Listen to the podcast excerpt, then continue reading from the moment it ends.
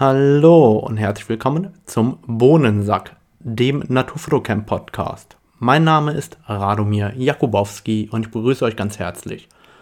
Heute zu Gast ist John Juarez. John ist 33 Jahre jung und beschäftigt sich mit sehr, sehr spannenden Projekten. Er kommt ursprünglich eigentlich aus der Naturfotografie und beschäftigt sich heute sehr, sehr stark mit Projekten, die er gemeinsam mit Kindern umsetzt. Und darüber wird uns heute mehr erzählen. Seid gespannt, das ist auch heute schon einer meiner persönlichen Lieblingspodcasts. Und wer sich mehr Bilder von John anschauen will, der findet die Show Notes wie immer unter www.naturfotocamp.de unter dem Reiter Podcast.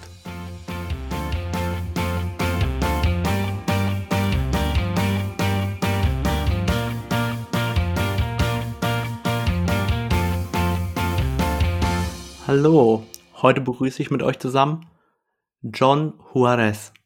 John ist 33 Jahre alt, Biologe und heute Fotograf und Videograf. Seine Bilder wurden in den letzten Jahren in vielen Naturfotowettbewerben ausgezeichnet und John bleibt einem einfach in Erinnerung. Er ist ein sympathischer Spanier, der einem nachts in der Bar Fragen stellt, mit denen man sich eigentlich nicht beschäftigen will und deswegen bin ich auch heute froh, auf der Seite des Mikros zu sitzen und nicht auf der anderen Seite. Hi John, herzlich willkommen. Hi Rado, schöne Vorstellung und vor allem schön, dass ich hier bei dir sein darf. Vielen Dank. John, ich danke dir erstmal, dass du dir die Zeit heute auch genommen hast für uns. Und ich würde gerne damit anfangen, dass du uns ein wenig mehr über deine Person erzählst vielleicht auch, wie du überhaupt nach Deutschland gekommen bist und wie du zur Fotografie als solches erstmal gekommen bist. Das kann ich sehr gerne machen. Ähm, ich bin in Deutschland schon seit äh, neun Jahren, denke ich ungefähr, ja. Ähm, komme ursprünglich aus dem Norden von Barcelona, habe ich da Biologie studiert und so. Und in, in, dem, in dem letzten Jahr habe ich Erasmus in Stettin gemacht, das ist eine Stadt hier in der Nähe von Berlin, wo ich wohne. Und äh, da haben wir mit einem Freund immer wieder Berlin besucht und äh, waren total fasziniert von der Stadt, sodass irgendwann nach dem Erasmus, dann haben wir uns dafür entschieden, nach Berlin zu, zu kommen. Inzwischen der Kollege hat aufgegeben, beziehungsweise fünf Monate nach dem Ankunft ähm, hat er schon aufgegeben. Neun Jahre später bin ich äh, zum Glück immer noch äh, genauso verliebt an dieser Stadt wie, wie am Anfang. Schön. Und wie bist du ähm, als Biologe zur Fotografie gekommen? Ähm, das, äh, ich könnte mir eine schöne romantische Geschichte ausdenken, aber wäre eine Lüge. Am, am letzten Jahr des Studiums habe ich äh, einen Kurs gemacht, Grundlagen der Naturfotografie. Und ich habe den Kurs eigentlich gewählt, weil ich wusste, es gibt keine Prüfung. Es ist alles ganz entspannt, ich muss mich nicht strengen. Ähm, und, und so ging's los. Aber ab der ersten Minute, als ich gesehen habe, was der Typ da für, für ein professionelles Leben gemacht hatte, war total fasziniert und da habe ich irgendwie den Virus bekommen, im Fotografie-Virus. Cool, ich wusste gar nicht, dass man sowas an der Universität lernen kann, wenn ich ehrlich bin. Ich wusste es eigentlich gar nicht. Es war ein Zufall hat als einfach nebenbei gesehen, aber ähm, ich war super glücklich. Inzwischen habe ich gesehen, dass sie nie so normal ist, außer wenn man in England, Großbritannien lebt. Da gibt es sogar Studiengänge, die Naturfotografie äh, sind und verschiedene Aspekte der Naturfotografie und so weiter. Natürlich hat bestimmt der Einfluss von BBC und Bristol und, und, und so weiter. Da gibt es viel los in den, von der Industrie. Aber ansonsten ist äh, sehr außergewöhnlich, tatsächlich. Wenn ich an deine Arbeit denke heute, dann ist mir vor allem eine Sache in Erinnerung geblieben. Und zwar dein unglaublich rührender Vortrag über Natur und Integration in Berlin. Der hat mich persönlich fast zu Tränen gerührt. Und ich kann mich auch noch erinnern, als ich in der Jury des Fritz-Pölking-Preises saß ähm, konnte ich die anderen Jurymitglieder leider nicht von deinem Projekt überzeugen. Ähm, erzähl uns doch ein wenig mehr über dieses Projekt, weil das ist tatsächlich ein Projekt, das sehr, sehr interessant ist, auch eines der wenigen Projekte, die zumindest ich persönlich kenne, wo es um das Thema Naturfotografie und Integration geht. Wie kam es dazu? Was, worum ging es da überhaupt? Das, das freut mich wirklich sehr zu hören, Rado. Das freut mich sehr, dass äh, das Projekt dir so doll berührt hat. Und, äh, und selbst wenn du es nicht geschafft hast, ich bin froh, dass, äh, dass du dann für das Projekt gestimmt hast ähm, in der Jury. Ähm, ja, es, ich könnte über dieses Projekt stundenlang reden. Ähm, das. Es ist, wir haben leider nicht die Zeit und es gibt bestimmt viele schöne Sachen, viele andere Sachen zu erzählen, aber äh, trotzdem erzähle ich gerne ein paar Sachen dazu. Es ist ein Projekt, das tatsächlich mein, mein Leben auf den Kopf gestellt hat. Es ist ein Projekt, was ich überhaupt nicht selber direkt gestaltet habe, sondern einfach durch, die, durch den Einfluss der Kinder, mit denen ich äh, in einer Flüchtlingsunterkunft in Berlin arbeitete, ähm, beziehungsweise mit vielen davon arbeite ich immer noch. Ähm, die Kinder selber haben letztendlich das Projekt äh, gestaltet. Sie haben entschieden, sie wollten mitmachen. Sie, es ging einfach darum, dass ich in meinen Feierabend Füchse in der Unterkunft fotografiert habe.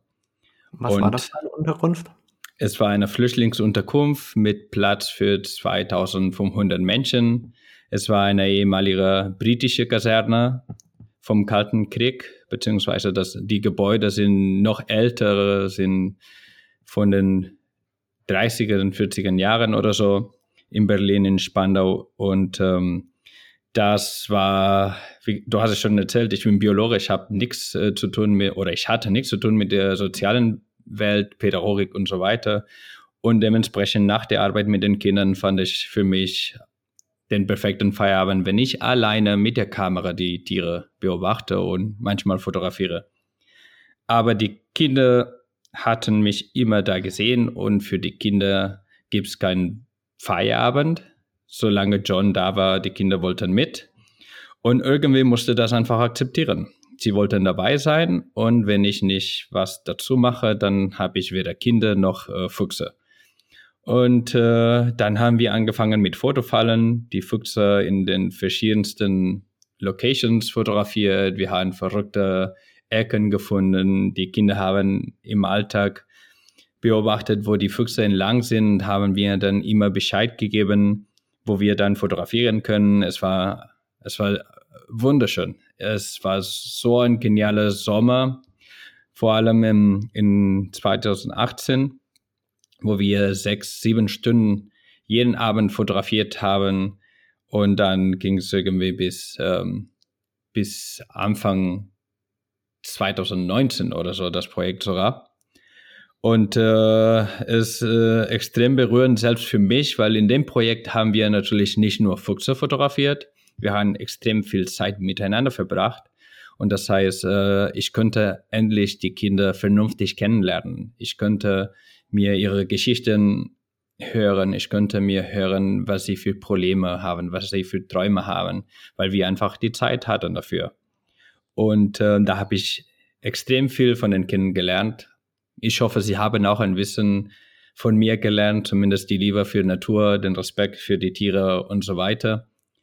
Und ähm, nicht alle Geschichten waren schön. So, wir haben Abschiebungen live erleben müssen. Wir haben äh, Streitereien, wir haben Probleme mit äh, anderen Nachbarn, wir haben, wir haben einmal gesehen, dass jemand die Füchse in ein Warenhaus ähm, einfach ähm, eingesperrt hatte.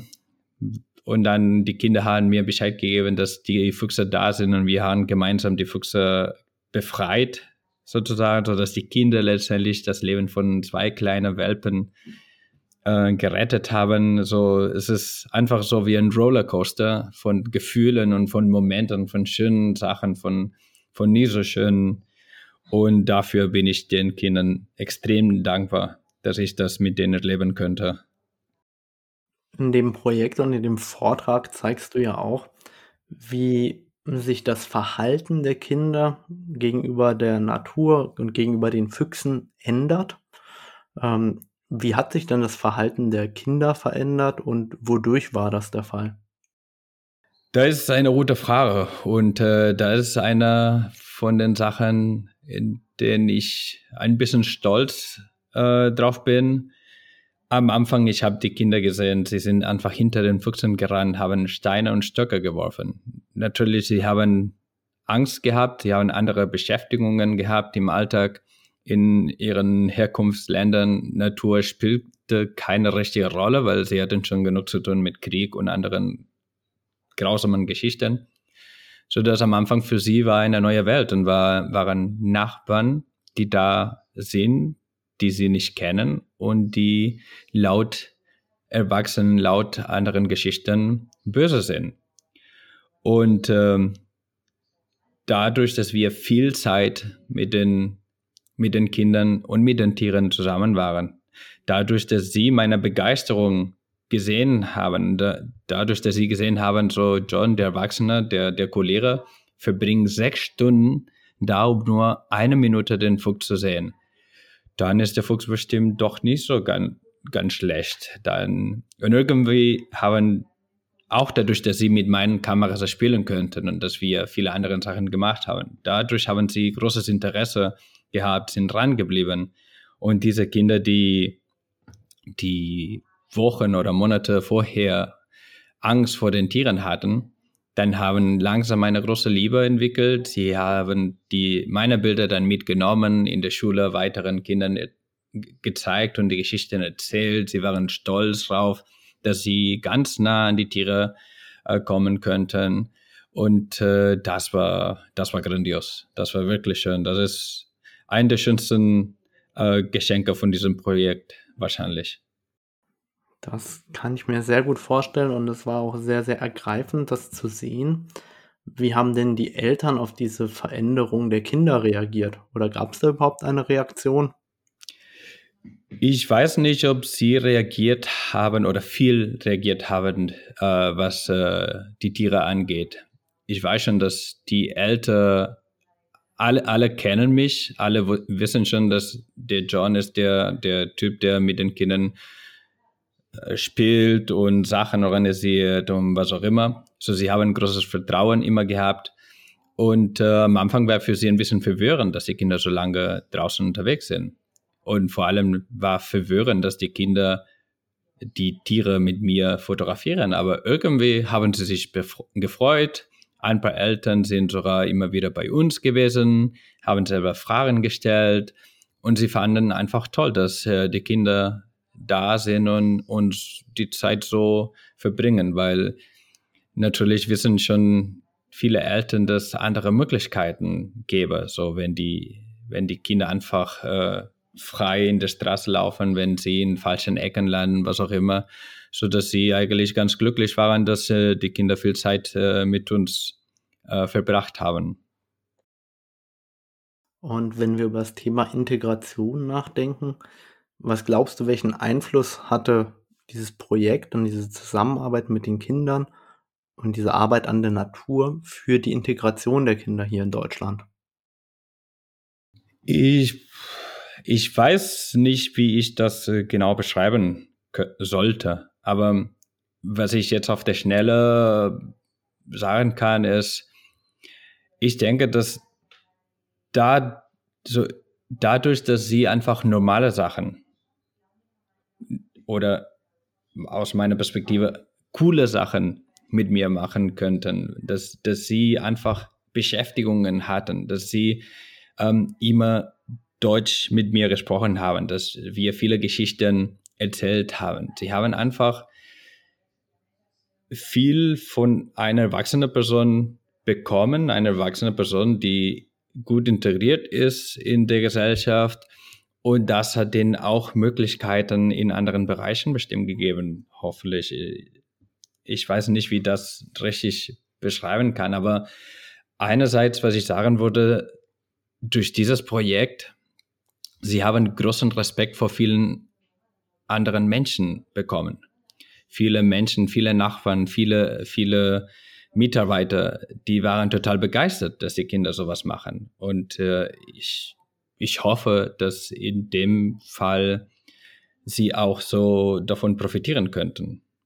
Kinder, die vielleicht manchmal ein bisschen schwieriger waren, dadurch sind ein bisschen ruhiger gewesen, zumindest für eine gewisse Zeit, weil sie ihre Stärke oder ihre Energien ganz doll fokussiert haben in dem Fotografieren, in dem Draußensein, in, mit den Tieren zusammen sein und so weiter. Und ich hoffe, dass das ein bisschen geholfen hat.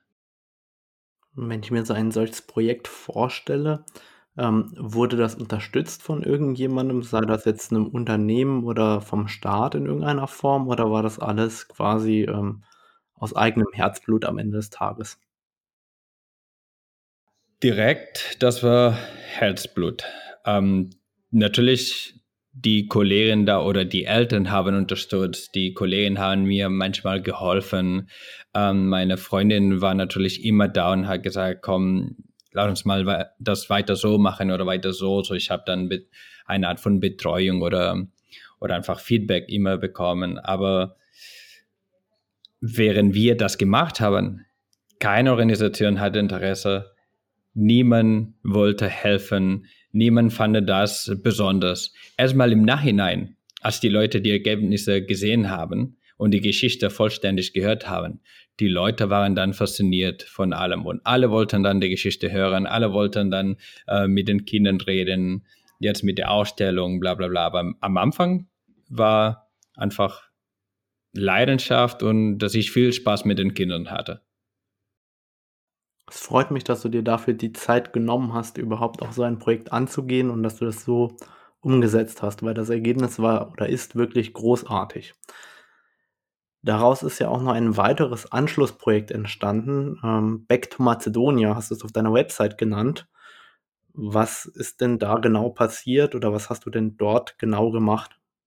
Ja, das ist auch so es, ich würde es erstmal noch nicht als Projekt bezeichnen, aber da ist eine, eine Geschichte, die mich immer noch ganz doll berührt. An einem der Tage, wo wir mit den Kindern fotografiert haben, dann haben wir, ich habe die Kinder nach Hause geschickt.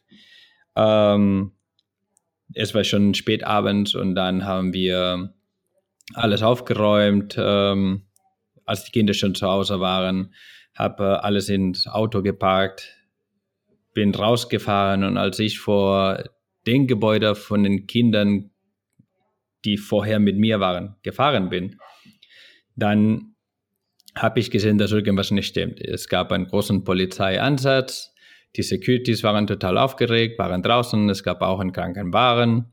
Ich bin dann ausgestiegen und äh, an dem Moment die Kinder, die vor halber Stunde mit mir waren, wurden dann abgeschoben. Es war 23 Uhr abends, es war im Sommer äh, oder Spätsommer und äh, die Polizei, ich muss jetzt hier an der Stelle sagen, war eigentlich aggressiv, sehr, selbst zu mir. Ähm, haben dann die, die Familie im Auto gelassen, während sie das Ganze kommentiert haben.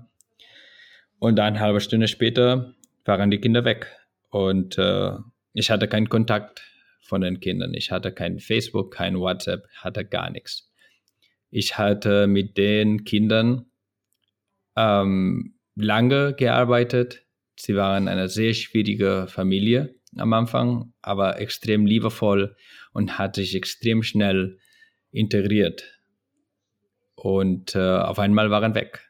Und das war, das war, das war ganz schlimm. Das war wirklich schlimm für mich.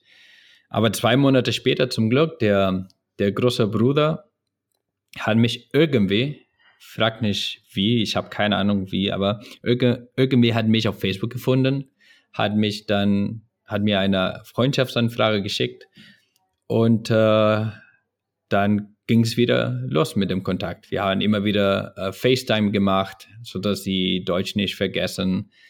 Und ich habe immer wieder versucht, die Adresse herauszukriegen, wo sie wohnen, wo sie gerade sind und so weiter. Aber irgendwie mit der Kommunikation klappte nicht ganz und irgendwie habe ich äh, nicht so schnell äh, geschafft, sie so das herauszukriegen.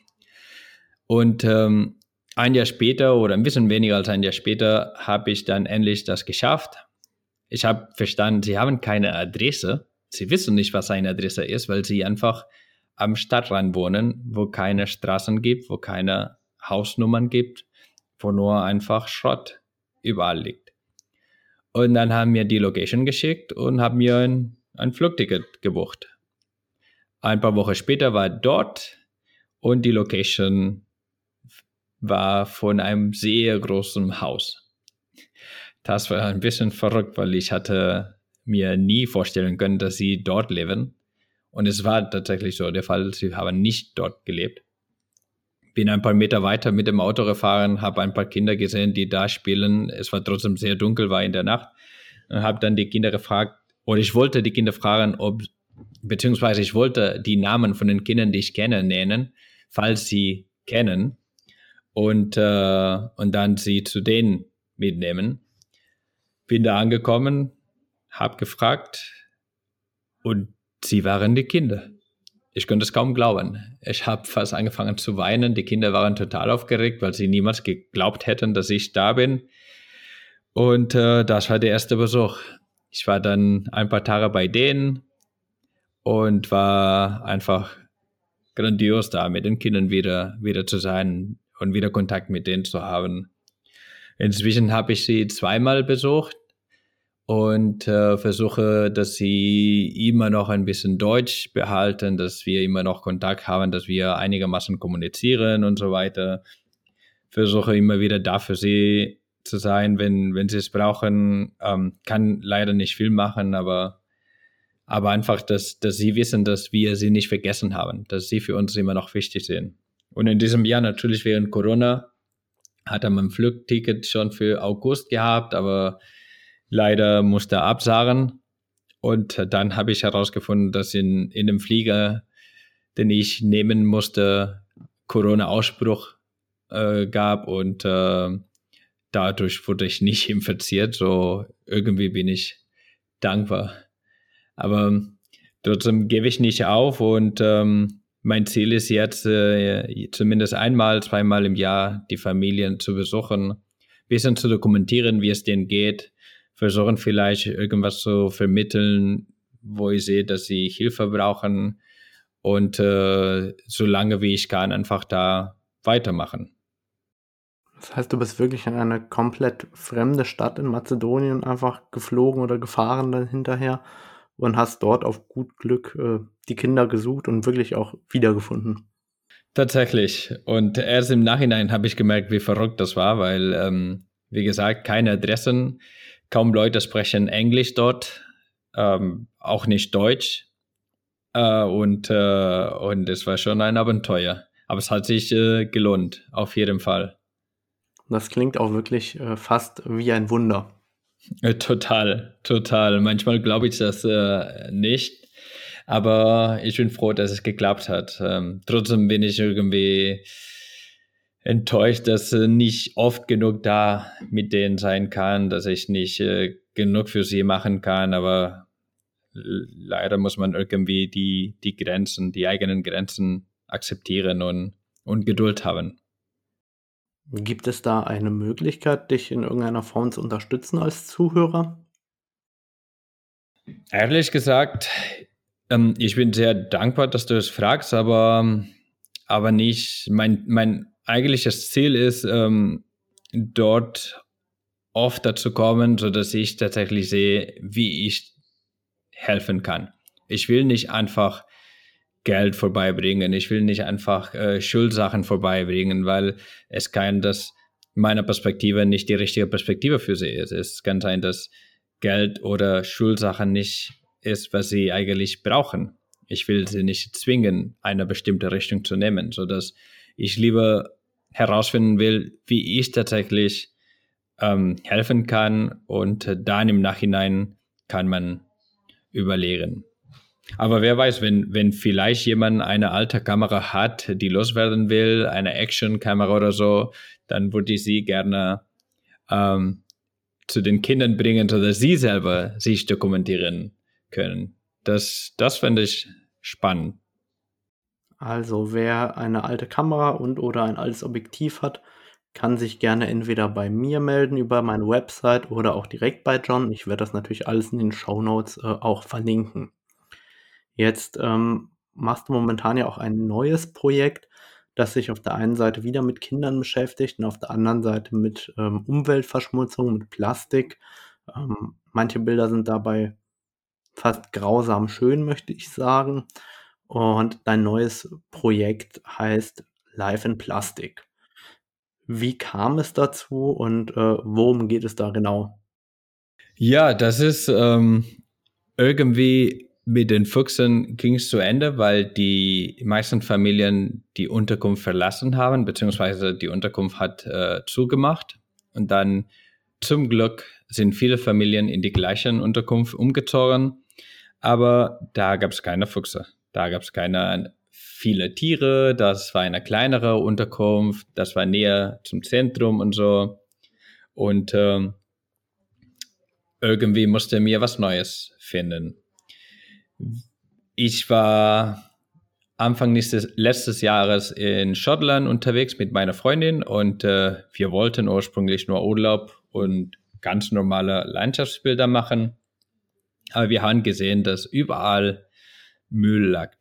Und äh, für uns war ein bisschen doof, einfach die, die normale Postgartenbilder zu machen, so dass wir einfach den Müll gesammelt haben. Wir haben Tiere, so Mülltiere daraus gebastelt, sie in der Landschaft fotografiert und soba sobald es ging, dann haben wir den Müll mitgenommen oder wenn es nicht möglich war, den Müll mitzunehmen, haben wir den Müll da im Tierform gelassen, sodass die Leute sich Gedanken machen und so.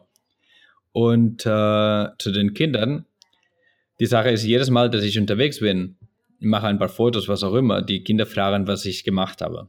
Und diesmal habe ich dann die Müllfotos gezeigt.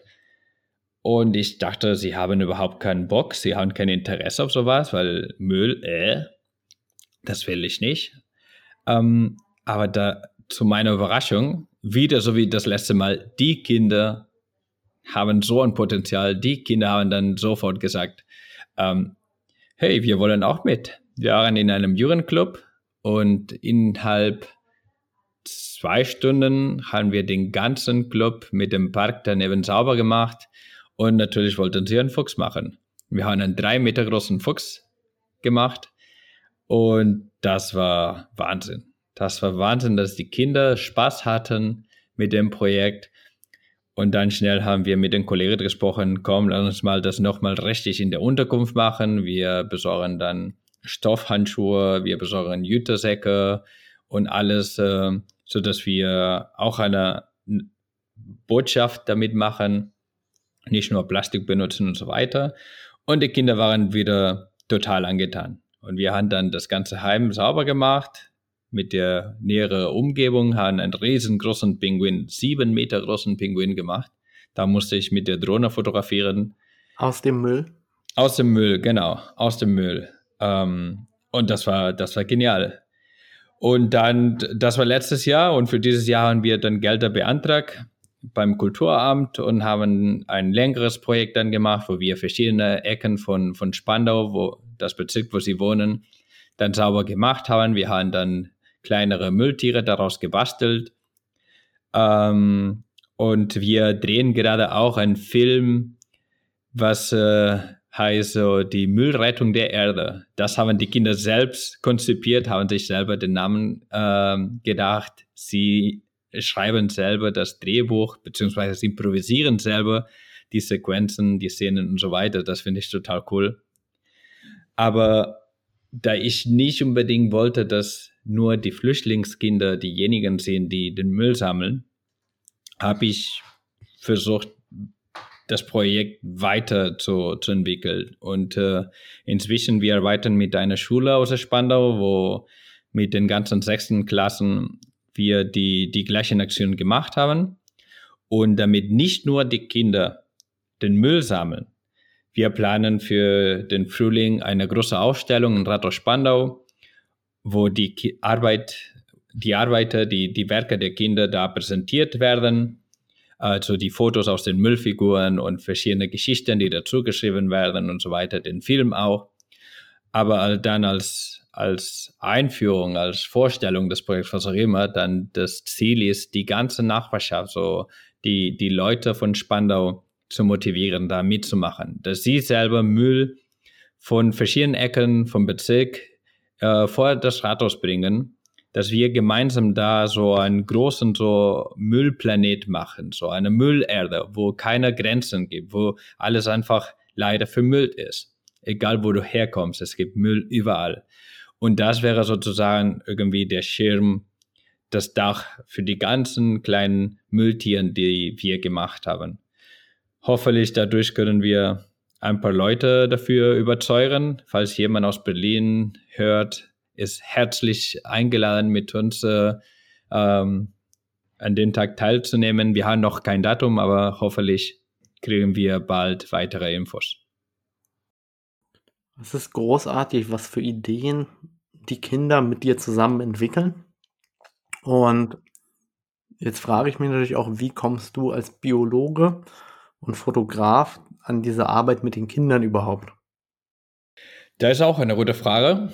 Und wie alles andere in meinem Leben fast, würde ich sagen, war ein Zufall.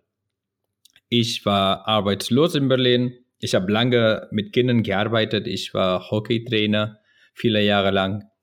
Und äh, eine, eine Nachbarin von mir hat, äh, hat immer gewusst, dass ich gerne mit Kindern arbeite und so weiter. Und dann hat mir ein, ein Interview, so ein Vorstellungsgespräch äh, angeboten mit einer Organisation, die Sport als Integrationswerkzeug benutzt. Und äh, das, war, das war der Anfang. An den Zeitpunkt habe ich angefangen, auch äh, viele Naturfotografie und Mikroskopie-Workshops mit Kindern hier in Berlin zu machen. Zusammen mit äh, der Organisation Grün Berlin machen wir viele Sachen. Und irgendwie, da ist langsam meine Spezialität geworden. Sind inzwischen vier Jahre, fünf Jahre fast. Und da sind, da bin ich sehr, sehr dankbar, weil Umwelt, soziale Themen, Kinder, alles unter einem Dach. Ich finde eine schöne, bunte Kombination. Ich bewundere das und finde das wirklich großartig, was du da machst, John. Und wenn ich mir dann auf deiner Website das Portfolio anschaue, auf der einen Seite mit den schönen Naturaufnahmen und auf der anderen Seite diese Projekte, die du umsetzt, dann empfinde ich diese Projekte als ähm, ungemein emotional stärker natürlich. Also ähm, die erzählen mir viel mehr, die erzählen mir auch mehr über Nachhaltigkeit, über äh, unsere Probleme der Gesellschaft als ähm, schöne Naturbilder. In welche Richtung planst du denn deine nächsten fotografischen Projekte? Hast du da schon Ideen? Und wenn ja, äh, willst du uns darüber schon etwas verraten? Ich finde ganz schön, dass du das selber ähm, gemerkt hast durch meine Webseite. Ähm, es ist eine Sache, die jetzt für mich sehr einfach zu erzählen ist, aber es ist ein langer Prozess, das so zu sehen, wie ich es jetzt sehe ähm, wie viele andere Menschen, ich war natürlich am Anfang total fasziniert von der Natur. Ich war total fasziniert, wenn ich irgendwann geschafft habe, ein schönes Bild zu machen. Und ich finde es immer noch ganz, ganz toll. Aber durch die Arbeit mit den Kindern, danke den Kindern, ich habe gesehen, was für einen großen und großartigen Potenzial die Fotografie hat.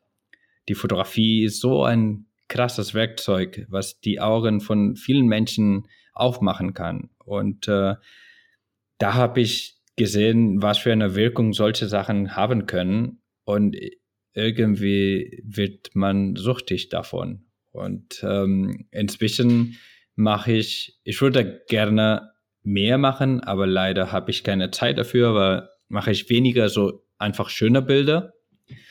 Das braucht man immer noch manchmal für ein weiß nicht, ist eine Art von Meditation oder einfach sich zu entspannen in der Natur und so weiter. Das finde ich immer noch wichtig. Aber ich finde cool, dass äh, immer wieder so die professionelle, so mein, mein Beruf wird einfach oder geht einfach in die Richtung so Fotografie eher als Werkzeug. Fotografie ist nicht das Ziel, sondern Fotografie benutzen wir, um andere Sachen zu, zu umzusetzen. Andere Sachen zu schaffen. Und äh, ich hoffe, es geht weiter in die Richtung. Zusammen mit meiner Freundin Elena haben wir auch ähm, äh, viele Projekte, in denen nicht nur Fotografie, sondern auch Videos äh, eine große Rolle spielen, aber immer mit diesem Ziel, so soziale Geschichten zu erzählen, äh, Leute zu unterstützen, ähm, wichtigen Themen so anzusprechen. Wir sind noch am Anfang, wir müssen noch viel, viel schaffen, aber ich denke, das, das wäre die Richtung, ähm, weitere Projekte mit den Kindern zu machen, dass durch diese Projekte wir die Empathie von anderen Menschen gewinnen können. Ähm, und äh, ja, für andere Projekte, die ich noch nicht ganz viel davon erzählen kann, sind Projekte, die trotzdem, sage nur ein paar Sätze, mit Wissenschaftlern, so mit Biologen und Tierärzten vom Leibniz-Institut für Zoo und Tiervier, ähm, sorry, Leibniz-Institut für Zoo- und Wildtierforschung. Da bin ich sehr glücklich, dass wir bei manchen Projekten dabei sind. Aber das sind langfristige Sachen, die, die leider noch nicht viel ähm, zeigen oder, oder erzählen kann, weil abhängig von, von anderen so Finanzierungen und anderen Themen sind. Das ist auf jeden Fall sehr, sehr spannend, was da auch in den nächsten Jahren auf uns zukommt von deiner Seite aus. Und ähm, wir hatten ja im Vorfeld ganz kurz darüber gesprochen, auch welchen Einfluss die Corona-Krise auf dich hat. Und du hast erzählt, dass es anfangs doch ähm, schlimm war, dass es äh, durchaus existenziell war. Und ich habe dich ja auch als ein Profiteur der äh, Krise bezeichnet, weil du ja momentan auch ähm, mit sehr anderen Projekten auch ähm, Geld verdienen kannst, um deine Projekte umzusetzen. Erzähl uns mal ein bisschen auch darüber, wie das ähm, angefangen hat und ähm, was heute ähm, durchaus noch ein wichtiges Thema ist, mit dem du äh, dich momentan auch beschäftigst mit deiner Freundin zusammen. Sehr gerne. So ja, so wie für viele andere Menschen, Anfang der Krise war, war ein kleiner Schock äh, gewesen. So, wir hatten viele Projekte mit den Kindern vor, wir hatten viele Workshops mit Schulen und so weiter geplant. Äh, bis äh, Mitte, Ende des Jahres war das Jahr schon durchplant. Aber natürlich, wenn, wenn Corona kam mit dem ersten ähm, einigermaßen, ich weiß nicht, ob Lockdown was wir hatten, äh, ist, weil wenn ich meine Familie aus Spanien sehe, das war ein richtiger Lockdown. Aber ja, so mit der ersten Welle wurde man schon ganz doll begrenzt. Äh, natürlich das erste, was rausfällt, sind die Sonderprojekte mit Kindern. Da gibt es extrem viel Kontakt und natürlich ist schon sinnvoll, Kontakt zu begrenzen und so. Aber meine ganze Arbeit bestand von Kinder so Arbeit mit Kindern, Projekten mit Kindern, mit Schulen und so weiter. Und auf einmal hatte nichts. Hatte nichts. Ich kam direkt aus einem Auftrag äh, mit dem Leibniz-Institut aus Namibien. Ich war total gut drauf, aber dann ging es los mit der Krise und hatte nichts. Meine Freundin könnte zum Glück weiterarbeiten, aber dann ganz schnell haben wir gesehen, dass, äh, dass diese Corona-Hilfe für kleiner Selbstständiger war. Dann haben wir es äh, beantragt und zum Glück, ich bin extrem dankbar, hat es äh, super geklappt, sehr schnell geklappt, so dass für die nächsten drei Monate uns keine existenziellen ähm, Ängste haben könnten, dass wir uns eigentlich Gedanken machen könnten, wohin wollen wir, was wollen wir machen, wir wollen beschäftig uns beschäftigen, wir wollen weiterarbeiten. Und dann hatten wir endlich die Zeit, äh, unsere Idee, so eine GBR zu gründen, wo wir mit Videos und äh, Multimedia-Geschichten arbeiten. Und dann haben wir die ersten Wochen zehn Stunden am Tag Sachen geplant, vorbereitet, Videos äh, gemacht und äh, zusammen mit dem äh, internationalen äh, Wettbewerb und Foto haben viel organisiert. Das war ein tolles Plattform dafür und damit haben langsam Erfahrungen gesammelt. Ja, und viel Zeit investiert, viel Erfahrung, viel gelernt und äh, das hat uns ermöglicht, dass heute, wir sind extrem glücklich, dass nicht lange gebraucht haben, heute schon dadurch äh, schöne Projekte äh, bekommen haben äh, und, und, und danke diese diese Arbeit, diese intensive Arbeit von März, April und Mai jetzt äh, die Kapazitäten und die Kenntnisse dafür haben, so Video, Videoschneiden, äh, Video so realisieren, produzieren und so weiter. Es sind Sachen, die für mich als, als Fotograf undenkbar waren vor einem Jahr. Meine Freundin eher, sie ist Journalistin und hat ein bisschen mehr Erfahrung in dem Bereich, beziehungsweise viel Erfahrung im Vergleich zu mir. Und äh, das war eine Möglichkeit, das war eine Chance, aus den schwierigen Zeiten was Neues zu probieren und äh, neues Licht zu sehen. Ich freue mich, dass es so gut geklappt hat mit den Themen Video jetzt, auch dass ihr da den Einstieg gefunden habt. Und wie immer, wenn ich mit dir rede, macht mich das auf der einen Seite nachdenklich und auf der anderen Seite freue ich mich immer darüber, dass du mit einer solchen Begeisterungsfähigkeit dich für solche Themen auch engagierst und ähm, diese Projekte umsetzt. Und ich bedanke mich da ganz, ganz herzlich, dass du heute zu Gast bei mir warst. Ich werde natürlich ähm, alle Themen von dir verlinken, dass man sich das Ganze anschauen kann und dass man da auch im Zweifel in Kontakt mit dir treten kann. Vielen, vielen lieben Dank, John, dass du dir heute die Zeit genommen hast. Nichts zu danken, Rado. Es ist mir eine Ehre, hier zu sein. Äh, ich bin super froh, dass äh, du mich äh, oder an mich gedacht hast und dass mir diese Chance geben hast, unsere kleine Geschichten weiter zu verbreiten. So da vielen, vielen Dank an dich. Super gerne.